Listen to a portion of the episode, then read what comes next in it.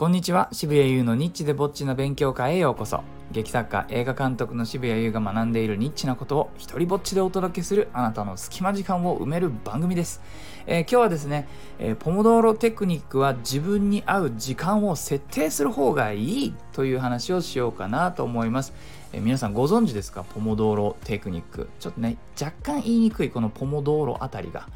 えー、これはですね、あの、まあ、知って、結構有名っちゃ有名なので知ってる人も多いんじゃないかなと思いますが、念のため解説します。もうね、なんならもうネットで検索したの、そのまま読みますね。ポモドーロテクニックとは、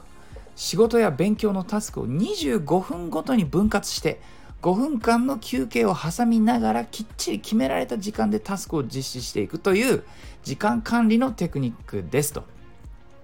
えー、でですね、これを実施することで集中力が最大化し、生産力が大きく上がります。この1タスク25分間のことを1ポモ道路と呼び、4ポモ道路ごとに長めの休息を入れることが推奨されています。どうしても俺この数え方がさ違和、感ないですか？あの、ワンセットとかワンサイクルとかって呼べばいいのに、この1タスク25分間のことを1ポモ道路と呼ぶと。なんか、なんかそこで損してないか。時間管理するテクニックの名前の、このワンサイクルのの呼び名が長いっていうね。えー、まあそんなツッコミどころはさておき、これがですね、最近あの、えー、ちょっと新たにやりだして、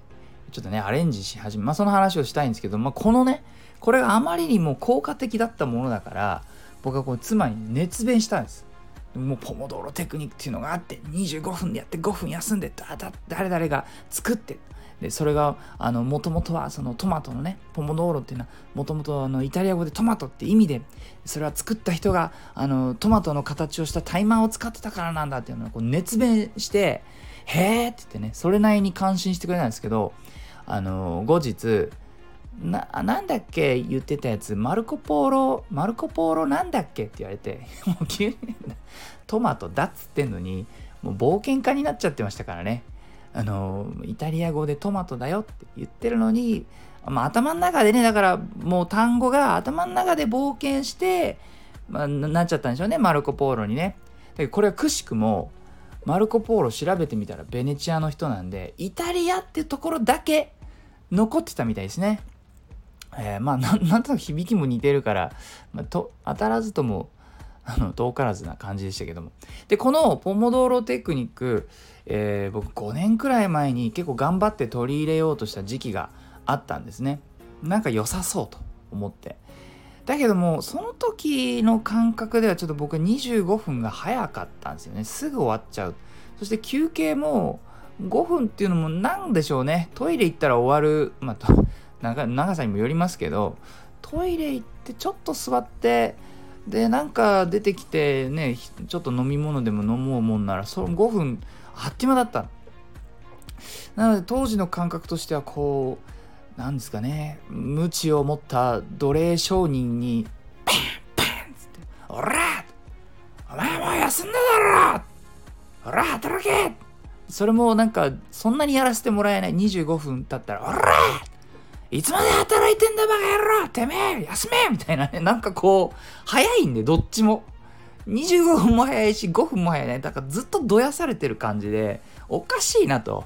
時間を管理するはずが、どうも感覚的にですね、時間に管理されている感じがして、これどうも肌に合わないと思って、結局続かなかったんですね。まあ、でもなんで新たにちょっとこれをね、えー、またやってみようかなと思ったかというと、まあ、最近その同時進行案件が増えてきてですね。で、まあ、一つの、あのー、案件の中にもなんか細かく違うことがいくつもあったりするわけじゃないですか。例えばじゃあ本を出版するっ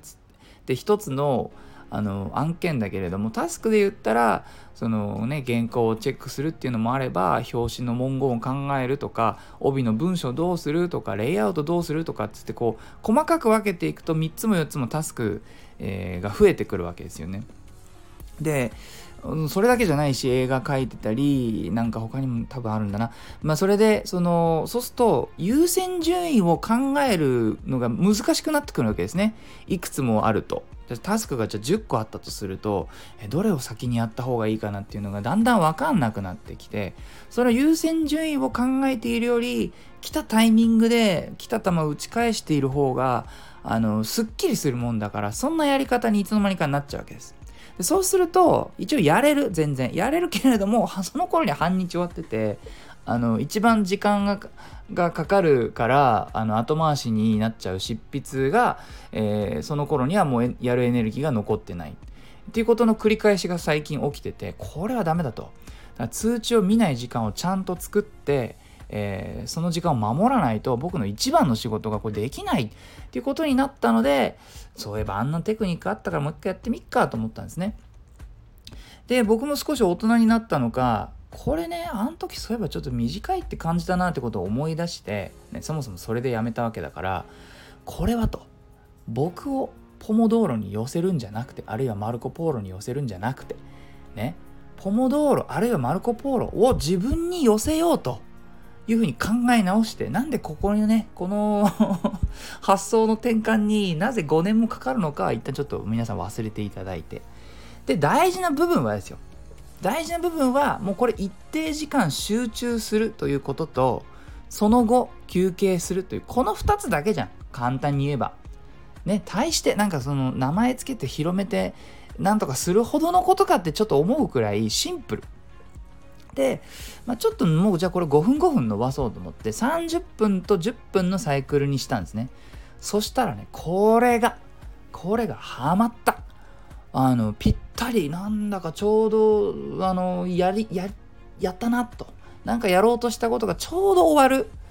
ぐらいの長さなんですね30分が。そして10分も休む時間としてなんかやっぱトイレ行って他のことしてもそれなりに何もない時間っていうのがちゃんとある。あこれだと思って。でねあので、まあ、やっていくうちにちょっと今アレンジしててそのメールとか打ち合わせの準備とか執筆以外のさまざまなタスク。これは30分10分サイクルでやってるんですね。で、えー、執筆は僕の場合ですねそのその作品世界とか書いていたところの感情とかありますよね。にちょっと自分が入るのに3分とか5分かかるんですよ。あのもう一回想像し直したりその場所で流れてる音とかどんなのかなとか、うん、なんだろうなに匂いじゃないですけどもその部屋のそこで起きているさまざまなことにもう一回触れ直すのに時間がかかるのでその分をプラスして執筆の場合は35分の10分休憩サイクルに、したんですね。でこれが今のところすごくうまくいっているので、えー、続けていこうかなというふうに思っております。でねあの休憩に関することもやっぱポイントがあるなと思って、えー、もうこれはしっかりやらないことを決めておくのも大事。例えば休憩中にメールチェックとか何だかわかんないけどツイッター見ちゃうとかそういうのやっとくとやっちゃうと結局休憩にならないので僕はもうあの一切他はやらないって決めてもう横になってですね部屋を暗くして目をつぶってもう一切の情報を遮断するようにしてます。そうするとあのこれあの僕が言うとね人によっては お前お前ほど休まないやつが休憩を語るなっていうふうに言われそうなんですが休憩の本質を知ることができると。この休憩の本質とはね皆さんこれ疲れた時に休憩するんじゃないってことがねだんだん分かってくるんです。疲れる前に休憩するんですね。すごいあの僕今何でしょうあの人生の真理みたいなことを大げさに言った風に言いましたがこれこれほんと大事。あの疲れる前に休憩するんだってなんか誰か言ってて僕のトレーナーだったかなが言っててふーんなんてその時は思ったんですけどあ休憩ってそれだと。本当に騙されたと思って皆さんね疲れた時に休憩してる人は一度試してください。決めた時間になったら決まった時間休憩するっていうのをひたすら続ける。そうするとですね一日の終わりにそこまで疲れないっていう新しい体験をすることができます。またねもう一個ポモドーロテクニックをあの、まあ、あるいはマルコ・ポーロを続けることで、まあ、自分がどのタスクにどれくらいの時間がかかるのかとか時間を見積もる能力がつくんですよね。逆にまたその時間内でどれくらいできるかっていうのも分かるんですけど例えば僕の場合35分執筆すると大体550から650文字書けるってことが分かるんです。で、まあ、脚本のその書いてる部分にもよるんですけどね。前半だとペースが遅いからそれぐらいで後半だともうちょっとかけるとかっていうのも分かってくるんです。で慣れてくると残りの時間を見てそれで終わりそうなタスクに切り替えるなんてこともできるようになってくるわけですね。まあ、てなわけで時間管理術も、まあ、自分のスタイルに合わせてですね時間に管理されるんじゃなくて時間を管理する側に回りましょうよというお話でした。えー、てなわけで、いいなと思ったらハートマークをタップしたり、フォローしてください。えー、Twitter もやってるので、よかったらそちらもチェックしてください。このスタイフでも自由に使える日本初の一人芝居コレクション、モノローグ集穴は Amazon で好評発売中です。許可も上演料も一切いりません。では、渋谷優でした。